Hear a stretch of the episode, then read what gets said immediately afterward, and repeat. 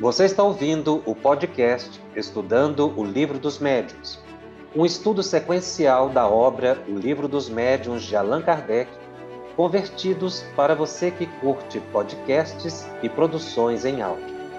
Essa é a nossa forma de transmitir esperança, conhecimento e alegria. Olá, é com imensa alegria que iniciamos mais um programa da série Estudando o Livro dos Médios aqui pela FEB TV. Este é o programa de número 127. Nós estamos no capítulo 29 da segunda parte de O Livro dos Médiuns. Este é o primeiro programa que vamos fazer sobre o capítulo 29, intitulado por Allan Kardec Reuniões e Sociedades Espíritas. Neste capítulo, Kardec vai falar das, dos centros espíritas de forma é, geral e especificamente das reuniões mediúnicas, aquelas reuniões periódicas da instituição, focando na reunião mediúnica. Este capítulo é extremamente importante, porque ele é a culminância de tudo que nós estudamos até agora então, todas as informações precedentes se aplicam aqui. Identidade dos espíritos, influência do meio, influência do médium, a, a questão das evocações, enfim, os fenômenos mediúnicos mais variados. Agora, Kardec vai falar da reunião mediúnica. Quais são seus objetivos, seus propósitos e, sobretudo, quais as condições propícias para se realizar uma reunião mediúnica espírita. E é importante que se destaque espírita, porque muitos segmentos religiosos, é, é, algumas seitas, realizam reuniões mediúnicas. E aqui não emitimos nenhum juízo de valor, dizendo se um é melhor ou pior. Não é isso nós estamos destacando o que é uma reunião mediúnica espírita, com respeito e solidariedade a todas as outras religiões que também praticam a caridade em nome de Jesus através de uma reunião mediúnica, conforme o entendimento de cada uma delas. Onde exista o amor aí Deus está presente. Então nós não podemos classificar esse ou aquele instituto religioso, pois onde existe o amor, onde existe a caridade, onde existe o trabalho, está aí a presença de Deus, está aí a presença de Jesus. Outro aspecto que é importante destacar neste capítulo é que aqui os espíritos vão dizer como deve ser conduzida uma reunião mediúnica. Porque o livro dos médios é uma obra mediúnica, Kardec esclarece isso logo na introdução. Ele pretendia fazer um tipo de livro, os espíritos chegaram, orientaram e construíram essa obra monumental, indicando textos, capítulos, Muitos dos textos que nós lemos são de espíritos, são comunicações mediúnicas de espíritos superiores. Embora raramente Kardec coloque o nome da entidade, do espírito, ele disse que não colocaria em todo parágrafo praticamente o nome da entidade, para que não ficasse enfadonho, repetitivo, desnecessário. Porque o importante é o conteúdo, e não o nome da entidade. Porque os espíritos superiores também não estão preocupados com nomes, estão preocupados com a mensagem de Jesus. Então, quando a gente diz que aqui são os espíritos superiores orientando como realizar uma reunião mediúnica espírita, nós podemos realizar reunião mediúnica de todas as maneiras, mas não podemos dizer que é espírita.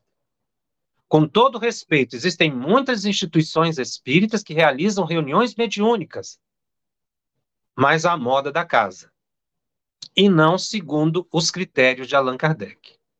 E a gente ouve algumas questões assim: Kardec está superado, aqui eu que decido, aqui nós é que fazemos como achamos que deve, não tem que ter ingerência de ninguém. Aqui não é ingerência de ninguém. Kardec também não proíbe nada. Ele dá as diretrizes, ele dá os princípios. Esqueça essa ideia de que Espiritismo pro, proíbe isso, proíbe aquilo, deve ser assim, deve ser dessa forma. Não. Ele dá as diretrizes. Se a pessoa quiser aceitar, ela aceita, sabendo que seguirá por conta e risco. Porque não terá a sintonia adequada dos espíritos superiores, que respeitam o livre-arbítrio das pessoas. Não vão interferir. E a gente costuma dar muito ordem para os espíritos. Quando a gente diz assim, aqui eu que decido, aqui nós fazemos assim, a gente inverte os papéis, a gente começa a dar ordem aos espíritos e eles não vão nos obedecer, a não ser os espíritos. Mistificadores, obsessores, mistificadores, que vão estimular esse tipo de diálogo. Um diálogo vaidoso, orgulhoso, daquele que quer determinar sobre os espíritos o que eles devem fazer. Os espíritos mostram exatamente o contrário.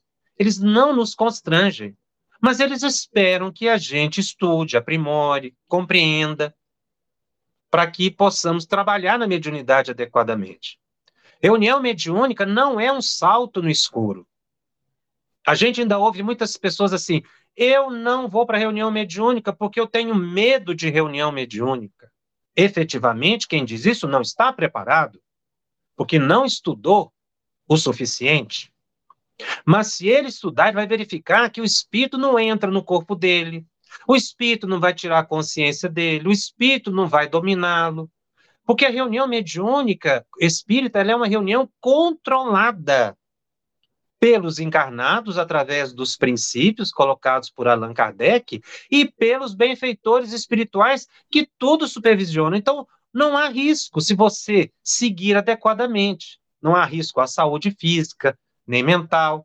A prática mediúnica será saudável, porque trabalhar na mediunidade expressa saúde e bem-estar. Então, você, quando frequenta a reunião mediúnica, dependendo, independente do papel que você ocupe, dirigente, médio esclarecedor, médios psicofônicos, psicógrafos e equipe de apoio, todos estão buscando ali ou conquistarão ali saúde preservação do equilíbrio e oportunidade de conviver com uma matéria ainda distante da maioria da população. Então, é muito importante que a gente entenda a reunião mediúnica, seus propósitos, seus objetivos, como realizar essa reunião, identificar o tipo de reunião que a gente faz a partir dos seus objetivos. Tudo isso vai ser estudado neste capítulo de Allan Kardec, que é uma preciosidade. Nós temos falado muito sobre o uso da faculdade mediúnica fora do centro espírita. Agora nós vamos estudar a faculdade mediúnica exercida no centro espírita. Não querendo dizer que não haja repercussão fora do centro. Por exemplo, nós vamos tratar disso com mais vagar, mas dando apenas um exemplo. Muitas pessoas sentem Dificuldade de concentrar na reunião mediúnica. Por quê? Porque não exercita concentração antes da reunião. Ela quer se concentrar só quando começa a reunião. Se você não tem o hábito de oração, se você não tem o hábito de concentração, você vai ter dificuldade na reunião mediúnica. Então veja que a vida do médium lá fora tem implicações aqui na reunião mediúnica. E o que ele faz na reunião mediúnica tem implicações também depois. O médium, quando atua na reunião mediúnica, ele sai plenamente harmonizado por, pela caridade que exerceu, pelo trabalho com os espíritos superiores, por ter manipulado energias do seu próprio corpo, extremamente saudáveis. Mas, se esse médium, que deveria entrar em transe uma ou duas vezes na reunião, extrapola e acha que tem que incorporar todos os espíritos que percebe, toda a espiritualidade tem que ser incorporada ali naquela noite, como a casa de pessoas que incorporam cinco, seis, dez vezes ou mais em reunião mediúnica, um médio só, porque justifica eu estou vendo os espíritos, a pessoa vai adoecer. Porque toda vez que ela entra em transe, ela perde fluido vital. O fluido vital é que sustenta a nossa saúde, a nossa vida. Então, há casos de, de, de médios que ficam enfraquecidos mentalmente. Eu já tive notícia de médios que internaram em hospitais psiquiátricos, médios que tiveram que entrar em hospital clínico para recuperar a saúde. Onde é que está o erro? Na reunião mediúnica? Não, porque Kardec não orienta isso. Nem os espíritos superiores. Onde está a falha? No médio, na falta de disciplina, na falta de bom senso, na falta de compreensão do papel dele e, sobretudo, entendendo que quem está atendendo os espíritos superiores não somos nós, efetivamente, mas os espíritos superiores que supervisionam a reunião mediúnica. Então, você exagera aqui, vai ter consequência lá. Não é? E não há de se culpar os espíritos, nem falta de assistência espiritual, não. Foi porque houve abuso. E os espíritos respeitam? Respeitam. Porque é aquilo que nós dissemos nós não, eles não vão nos constranger a fazer diferente. Então, esse capítulo, ele não é um capítulo de censura, ele não é um capítulo de dizer o que você deve fazer, como deve fazer. Ele vai mostrar as diretrizes, os objetivos, os princípios, as condições propícias. Cabe a nós, lidadores da mediunidade, compreendermos e buscarmos seguir esses princípios para termos segurança mediúnica e saúde no trato da mediunidade. Antes, propriamente, de iniciar o capítulo, que vai falar das reuniões mediúnicas, e Kardec vai falar das reuniões em geral, é, é importante lermos o que os espíritos superiores falam de uma reunião mediúnica. Os grandes intérpretes de Kardec, que da vida espiritual, no mais elevado grau, enxergam a prática mediúnica na Terra e como ela deve ser exercida para que haja um bom aproveitamento da atividade de caridade pela mediunidade. E para isso, nós vamos anotar hoje, leremos outros textos ao longo dos programas, nós vamos nos ater aqui ao capítulo 58 do livro Seara dos Médiuns, Equipe Mediúnica, em que a, a Emmanuel, através da mediunidade de Chico Xavier, assim aborda o tema reunião mediúnica. No conjunto orquestral, cada instrumento deve ajustar-se à melodia. Não obstante, a maneira particularista com que se externe. Também, na equipe de serviço espiritual, cada mente precisa afinar-se com a tarefa, embora vibre em diversa expressão. Não podes pensar com a cabeça dos outros. Todavia, no círculo medianímico, qual acontece em qualquer obra de grupo, é indispensável que te harmonizes com as ações a fazer. Observa, assim, a onda em que te situas. Se dizes de ti para contigo, confio no médium, robusteces o contingente de forças para a realização do melhor. Contudo, se adicionas, mas duvido da sinceridade da assistência que o cerca, fazes imediatamente o contrário. Se refletes, quero ouvir o companheiro que ensina, estendes auxílio valioso ao amigo que se utiliza da palavra na pregação. Entretanto, se acrescentas, mas o orador fala em excesso, entras logo a enfraquecê-lo.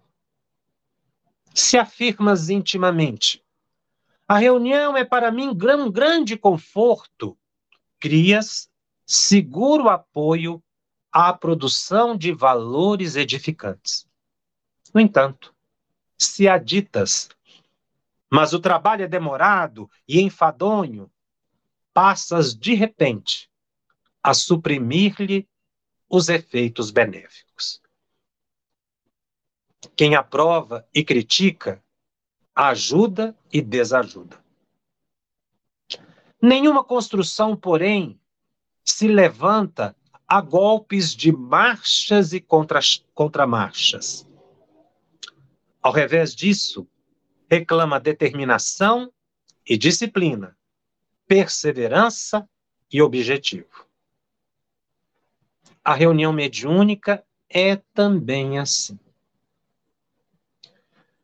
Se queres cooperar dentro dela, a fim de que produza frutos de ordem e elevação, consolo e ensinamento, repara, acima de tudo, a onda em que te colocas. Espírito Emmanuel, na sua elevada sabedoria. E aí, vamos falar das reuniões em geral, quando Kardec vai fazer uma classificação das reuniões da casa espírita, das reuniões mediúnicas. O item 324. Kardec assim menciona: as reuniões espíritas oferecem grandíssimas vantagens por permitirem que os que nelas tomam parte se esclareçam. Mediante a permuta de ideias, pelas questões e observações que se façam, das quais todos aproveitam. Mas para que produzam todos os frutos desejáveis, requerem condições especiais, que vamos examinar, porquanto erraria quem as comparasse às reuniões ordinárias, reuniões comuns, uma reunião qualquer. Todavia, sendo afinal cada reunião um todo coletivo, o que lhes diz respeito decorre naturalmente das precedentes instruções. Cabe-lhes tomarem as mesmas precauções e preservarem-se dos mesmos escolhos que os indivíduos. Essa é a razão por que colocamos em último lugar esse capítulo. Veja que aqui Kardec já começa a falar dos princípios da reunião, condições especiais. Primeiro, ele destaca que as reuniões espíritas oferecem grandíssimas vantagens por permitirem que os que nela tomem parte se esclareçam. Mediante permutas das ideias, pelas questões e observações que se façam, das quais todos aproveitam. Então, quando a gente vai para uma reunião espírita, nós estamos tendo uma grande oportunidade, embora não somos seres privilegiados da criação, mas estamos tendo oportunidade de tomar conhecimento de uma ciência acima do conhecimento do planeta, já colaborando com a nossa elevação. Nós podemos, e aí é um dos grandes propósitos, nos esclarecer, aprender, entender. E ele vai colocar, mediante permuta das ideias. Um grupo de estudo, por exemplo, no centro espírita, tem que ser caracterizado por uma permuta de ideias. Quantos grupos são formados de participantes que são meros ouvintes de palestras?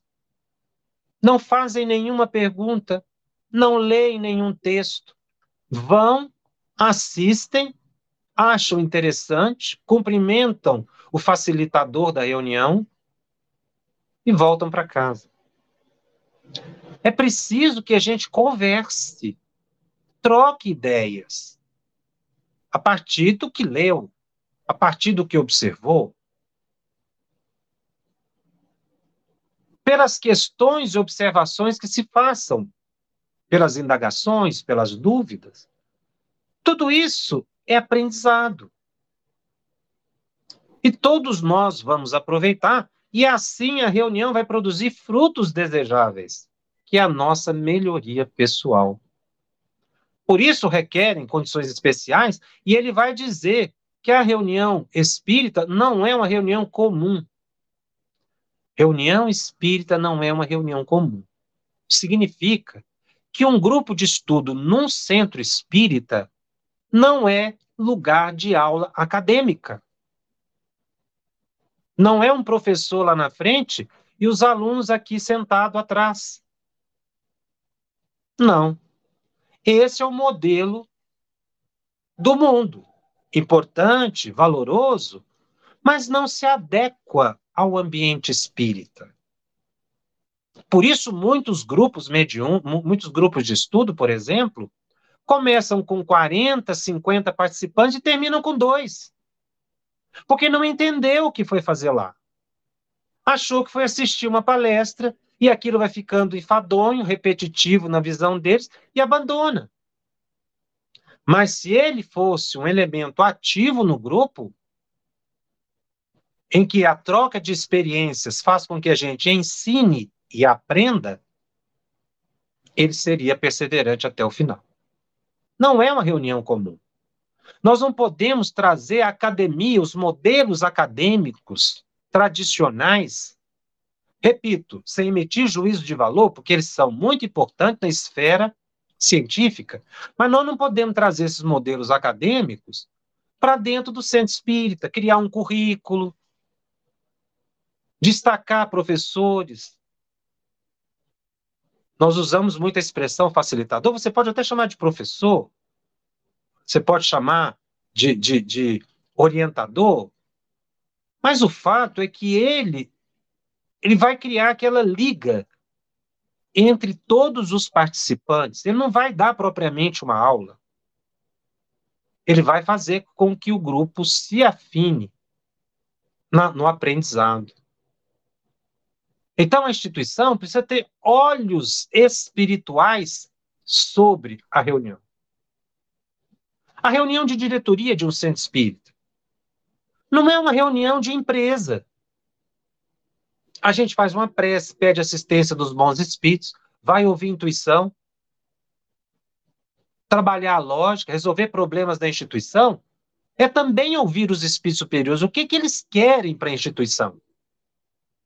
Vamos orar, vamos ler os livros, pesquisar, para ver o que eles desejam, para a gente criar no centro espírita um ambiente espiritual favorável à presença dos bons espíritos. Nem sempre isso acontece. Disputas, invejas, críticas, é o que Emmanuel falou aqui. Critica é, é, é, ajuda e critica, estimula e critica. Então ele dá e tira ao mesmo tempo. A ausência dessa fraternidade, toda instituição espírita deve ser caracterizada pela fraternidade, pela solidariedade, pela compreensão mútua. Então nós não podemos pegar lá um modelo excelente de administração de empresa e trazer para dentro do centro espírita. Não vai encaixar porque nós não somos profissionais de religião.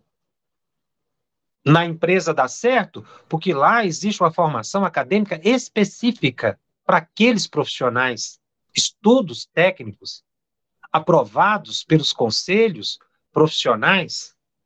No centro espírita não tem isso. São as obras. E ninguém se forma em espiritismo. Ninguém é expert em espiritismo. Todos nós somos aprendizes. Ninguém sabe mais do que ninguém. Alguém pode ter um pouco mais de experiência que outro, mas é obrigado a ajudar quem está chegando. É um dever. Então, eu não posso transformar um centro espírita numa empresa. Porque os modelos não se adequam em função de não haver especialização. Ora, nem sempre o facilitador, por exemplo, de um grupo de estudo, é um profissional da educação. Ele tem que adaptar métodos para a instituição. A conversa com os espíritos numa reunião mediúnica não é um atendimento psicológico, porque ali não é um consultório psicológico. O presidente da instituição não precisa ser um administrador de empresa graduado. Nem sempre é. É uma pessoa simples, de bom coração, que vai fazer o que acha melhor, reunido com a equipe, que também não é de profissionais. Então, por causa disso, a gente tem que ver que a reunião não é uma reunião comum, quando ele diz aqui reunião ordinária, não é uma reunião comum que você faz fora da instituição espírita. É uma reunião mista com encarnados e desencarnados. O problema é saber quais desencarnados estão participando da reunião. Superiores ou inferiores? Quem está ditando as ordens no centro espírita? São os espíritos superiores ou são os espíritos inferiores? Ou nenhum é o dirigente? Encarnado? Estou falando em tese. Com todo respeito a quem possa pensar diferente. Mas é preciso que a gente tenha uma visão de que o centro espírita é uma instituição que nasce no plano espiritual e se materializa na Terra. Não é uma instituição propriamente humana.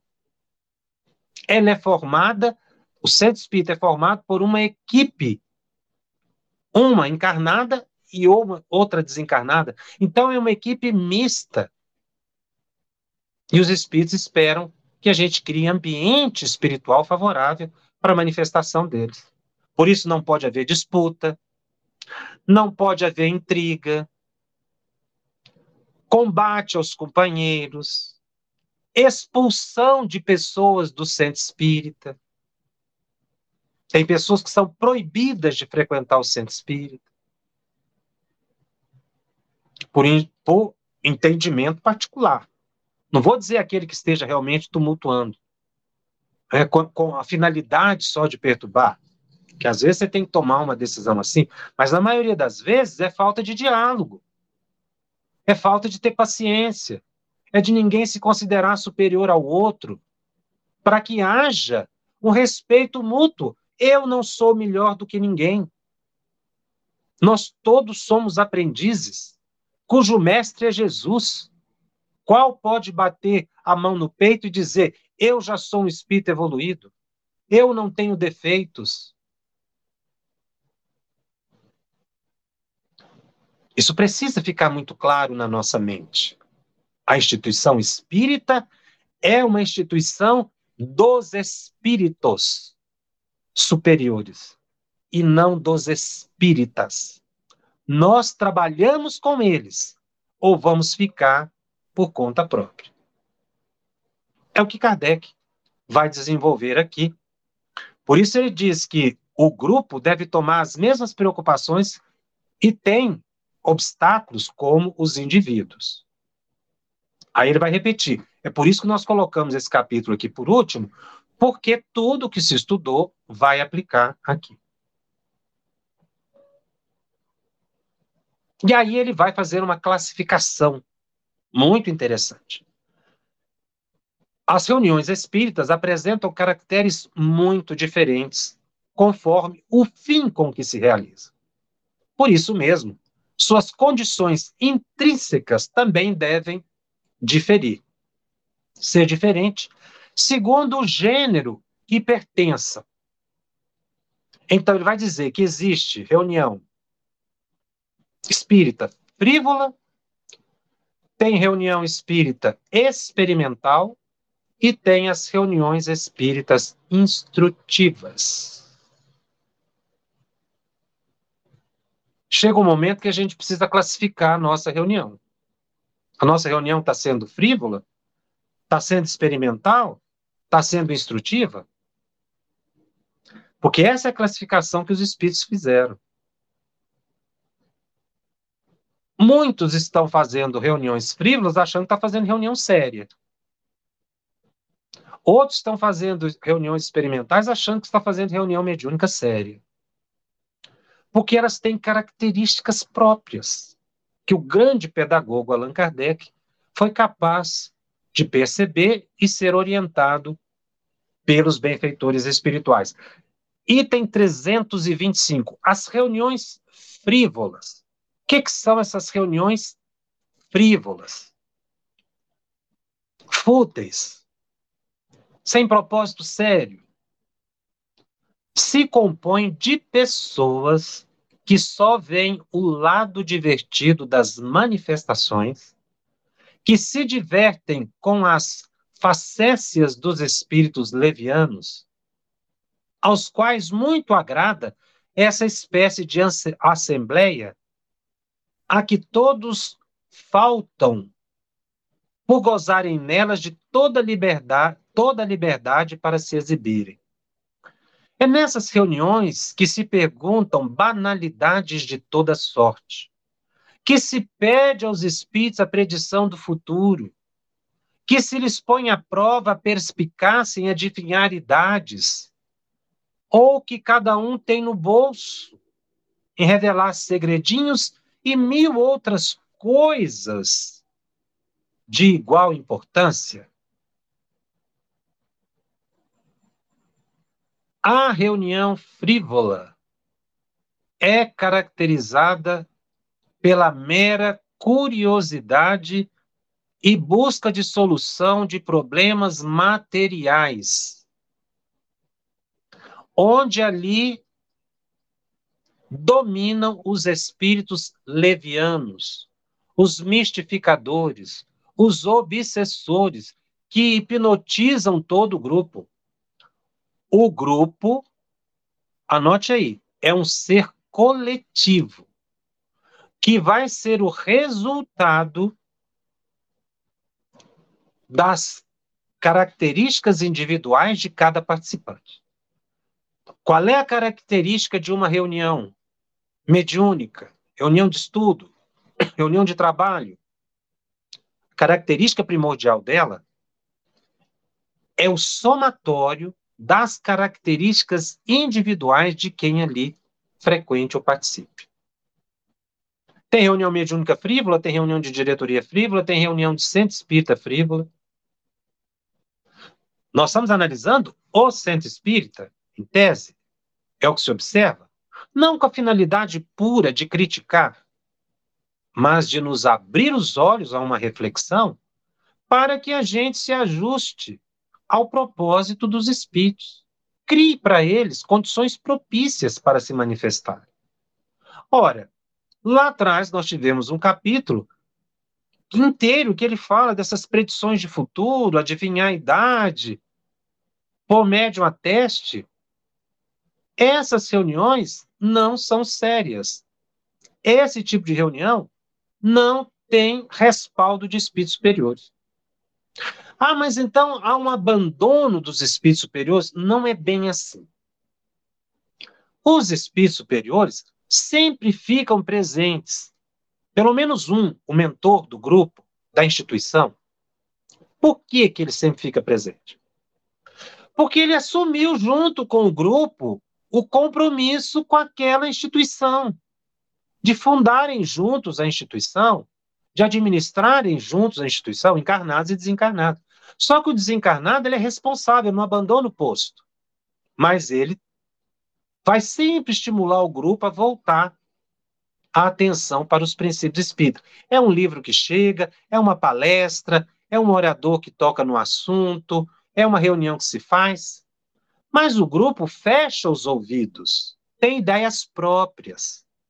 não aceitam a orientação do benfeitor espiritual, preferem às vezes ficar com mentores particulares de origem duvidosa, porque dão muitas vezes orientações contrárias às obras espíritas, às obras dos espíritos. Bom que se entenda isso. Quando o mentor vem contrariar uma obra, ele está contrariando a orientação dos espíritos superiores, não é a orientação dos espíritas. Muita gente fala Allan Kardec, Allan Kardec. Allan Kardec é um nome que, Kardec, que, que o professor Hipólito colocou para identificar ali quem compilou o trabalho.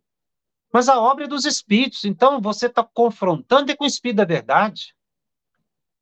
Quando você fala aqui, não aplicamos isso. Você está indo contra o espírito de verdade, depois faz uma prece pedindo a presença de Jesus. Pois se o próprio espírito da verdade é a emanação do Cristo. Essa dicotomia é importante observar. A gente pede ajuda, mas faz o contrário da orientação. Ajuda e desajuda, na visão do Emmanuel. Então, essas reuniões acabam gerando grande perturbação. Obsessores caminham livres. Mas eu disse, os mentores espirituais estão presentes. Por que não interferem? Porque respeitam o nosso livre-arbítrio. Como eu disse, eles não se afastam, mas nós perdemos a sintonia elevada. Porque preferimos sintonizar com espíritos inferiores que nos agradam que fazem o que a gente deseja. A gente quer só fenômeno no centro espírita, vai acontecer só fenômeno. A gente vai estar feliz. Quantas pessoas ficam tanto quanto presas à ideia da reunião mediúnica de que nós somos imprescindíveis à reunião mediúnica? Quando não somos. E a pessoa não falta reunião mediúnica porque ela ali ela vai ouvir espírito falar. Quando ela desaparece por um tempo, ela volta quando tem problema para resolver. Mas não porque tem responsabilidade, perseverança, dedicação, disciplina. Repito, isso é uma reflexão que precisamos ter em mente para verificar quantos anda a nossa atividade do centro espírita, ou para que aquele que não frequenta centro espírita, não frequenta reunião mediúnica, tenha uma visão do que acontece dentro do centro espírita, ou que deveria acontecer. Então, quando a gente perde a sintonia com os espíritos superiores, nós estamos na mão dos inferiores. Eu repito, eles não nos abandonam, mas nós desintonizamos deles, que é o grande problema. Porque depois de recuperar a sintonia, não é fácil. Kardec continua comentando sobre as reuniões frívolas. Tais reuniões são sem consequência. Mas, como às vezes os espíritos levianos são muito inteligentes e, em geral, de bom humor e bastante jovialidade, dão-se frequentemente nelas fatos muito curiosos que o bom observador pode até tirar o proveito, porque a gente observando as coisas, a gente aprende também. Às vezes a gente aprende com aquela tentativa de engano, né? Com a ilusão. Aquele que só isso tenha visto e julgue o mundo dos espíritos por essa amostra, ideia tão falsa fará deste como quem julgasse toda a sociedade de uma grande capital pela de alguns quarteirões. Isso aqui acontece quando vai assistir uma reunião mediúnica, por exemplo, uma pessoa que não tem conhecimento de mediunidade. Ele não vai saber tirar proveito do que ele está observando, mesmo que a reunião seja frívola. Até quando você percebe que ele é frívolo, você já aprendeu. Olha, isso aqui não deve fazer. Isso é um aprendizado. Tudo a gente tem que tirar proveito. Mas as pessoas que não conhecem Espiritismo, que vão para a reunião mediúnica despreparados, acontece uma coisa interessante: eles saem desacreditando do Espiritismo. Porque ele acha que Espiritismo é aquilo que ele viu.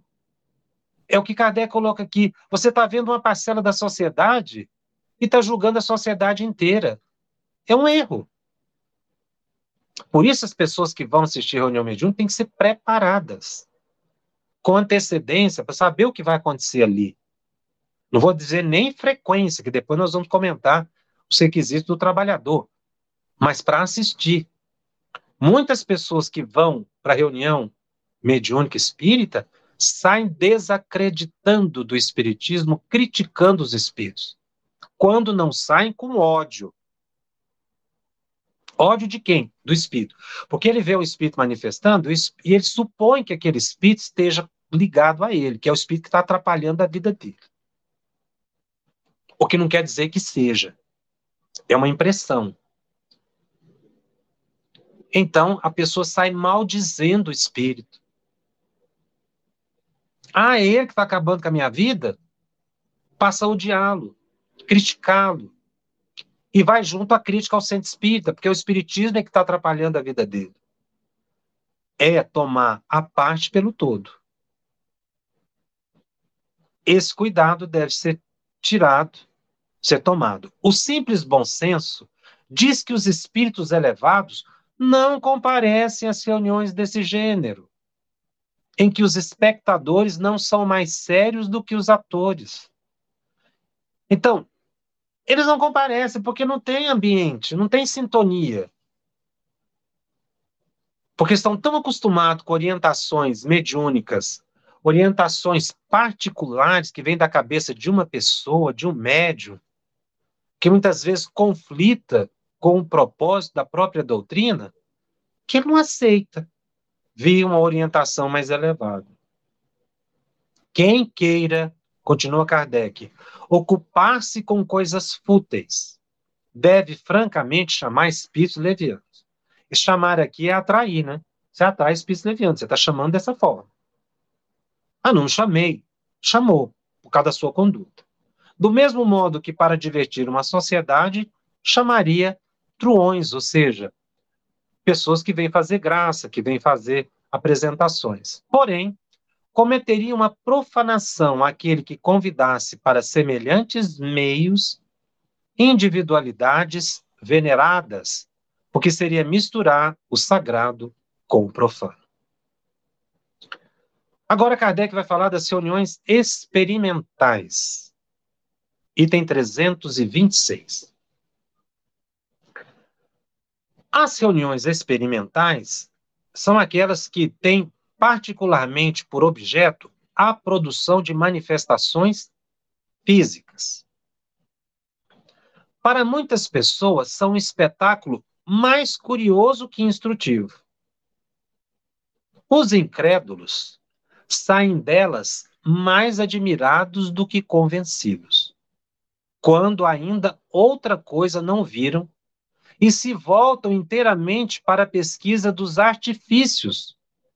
Porquanto, nada percebendo de tudo aquilo, de boamente imaginam a existência de subterfúgios. Ou seja, reunião de efeito físico, reunião puramente de fenômeno, porque agora a gente quase não tem notícia de reuniões de fenômeno de efeito físico, essas reuniões, embora existam, elas não transformam as pessoas. Porque não se colhe dali nenhum ensinamento moral. Porque elas são somente para manifestação de espíritos, curiosidade. Essas reuniões lotam. Coloca no centro espírita, terça-feira, dia de cura. Lota. Estamos fazendo cirurgias espirituais. Das centenas de pessoas. Estamos aqui psicografando carta de familiares desencarnados, mensagens. das 5 mil pessoas. O centro nem cabe. Mas essas reuniões não são transformadoras do entendimento das pessoas. Às vezes riem, acham graça, é curioso, mas não passa nada. Porque essas reuniões, elas não têm consequências morais. E quem assiste Às vezes, naquele momento ali, tá vendo, daí a pouco sai e fala, ah, mas aquele médium ali, ele estava simulando, ele não estava incorporado nada, ele estava fazendo coisa da cabeça dele, pode até ser que estivesse incorporado, mas as pessoas criam dúvidas, porque não entende o fenômeno, não estudou o mecanismo da mediunidade. E aí cria um grande problema obsessivo para o médium, porque esses pensamentos todos de crítica, de centenas de pessoas que ficaram insatisfeitas, vão atingir a mente do médium e trazer grande sofrimento. Porque o médium vigilante abre espaço para isso, né? que são as reuniões puramente fenomênicas. Coloca uma reunião pública de psicografia, coloca uma reunião pública de pintura mediúnica. Lota. Conversa com as pessoas depois.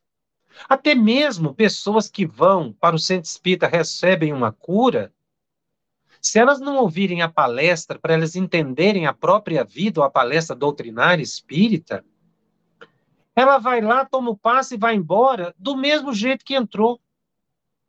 Inclusive, até criticando, porque ah, eu fui naquele centro espírita lá, aquele centro espírita é fraco. Não sei se vocês já ouviram essa expressão. Reunião mediúnica espírita é fraca, porque ela não resolve os problemas. Tem que buscar outra, porque o espiritismo não resolve. É porque o Espiritismo lida com a, a essência, o cerne dos problemas e não a periferia. Não é para solucionar problemas exteriores, mas o grande problema interior. E nós não podemos dizer que reunião mediúnica espírita é fraca nesse sentido, de não ter possibilidade de solucionar problemas de uma pessoa. Porque os espíritos superiores, eles são superiores em todos os sentidos. Eles são muito poderosos. Eles têm um poder que a gente está longe de imaginar que espírito inferior não tem. Então, eles podem resolver qualquer problema. Diretamente, usando intermediários. Pode resolver completamente qualquer problema. Uma pessoa pode estar no último grau de enfermidade, ela pode curar. Mas por que que às vezes não cura? Porque muitas vezes a própria pessoa pediu para que eles não intervissem. Para que eles não interviessem, para que eles não atuassem naquela, naquele problema. Porque aquele problema é a cura espiritual da pessoa. Então não é falta de poder, é porque não deve. A gente precisa ver que a, as potências divinas são superiores ao planeta.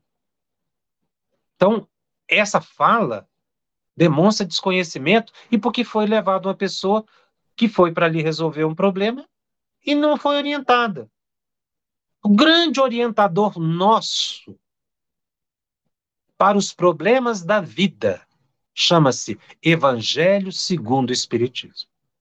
Estude com a pessoa Evangelho segundo o Espiritismo. Ela vai entender a vida que tem, o que ela passa, e vai até agradecer a Deus a oportunidade. Sem o evangelho estudado, meditado, vivido, praticado, nós não transformaremos a nós mesmos. E, consequentemente, não auxiliaremos a melhoria da sociedade. É o Evangelho que nos abre os olhos para a vida imortal e não o fenômeno. Por isso Kardec aqui, porque é uma coisa interessante, o espiritismo surge com reuniões experimentais. Kardec foi assistindo essas reuniões frívolas, experimentais, ele foi, foi assistindo tudo, porque era o início, né? Era o que tinha. Foi vendo reuniões instrutivas também. Ele observou tudo, porque isso aqui tudo é de observação dele. Embora o espiritismo tenha surgido da mediunidade, a doutrina não estimula o fenômeno mediúnico. Parece um paradoxo, né?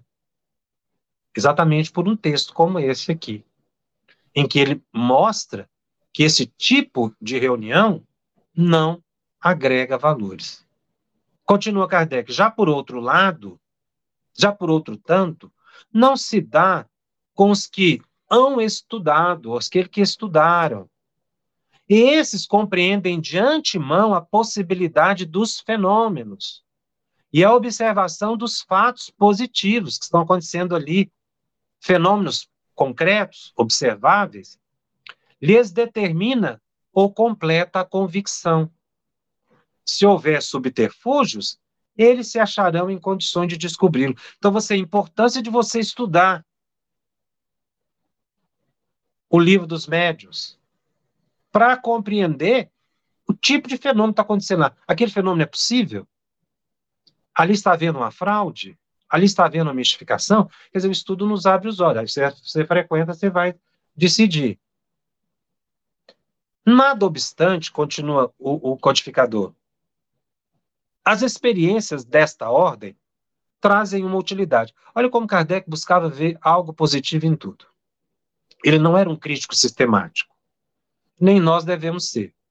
Que ninguém ousaria negar, visto terem sido elas que levaram des à descoberta das leis que regem o mundo invisível. E para muita gente constituem poderoso meio de convicção.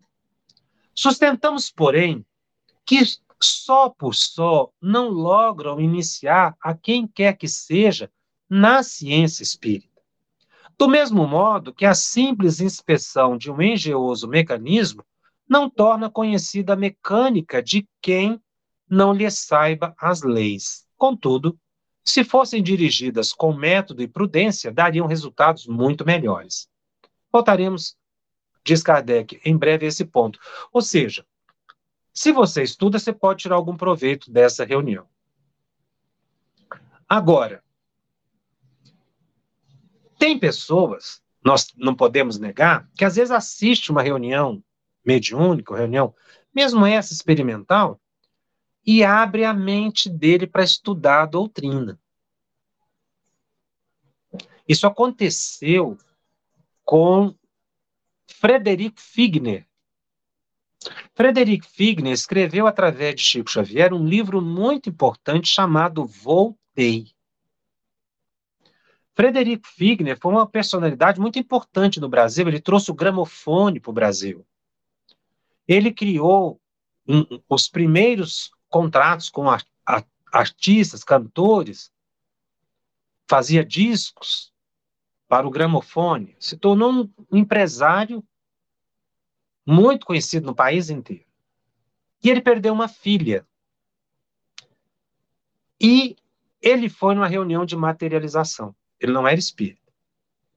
A filha se manifestou, pequena, sentou no colo dele. Ela materializou, tocou-lhe o rosto, conversou como quando estava encarnada,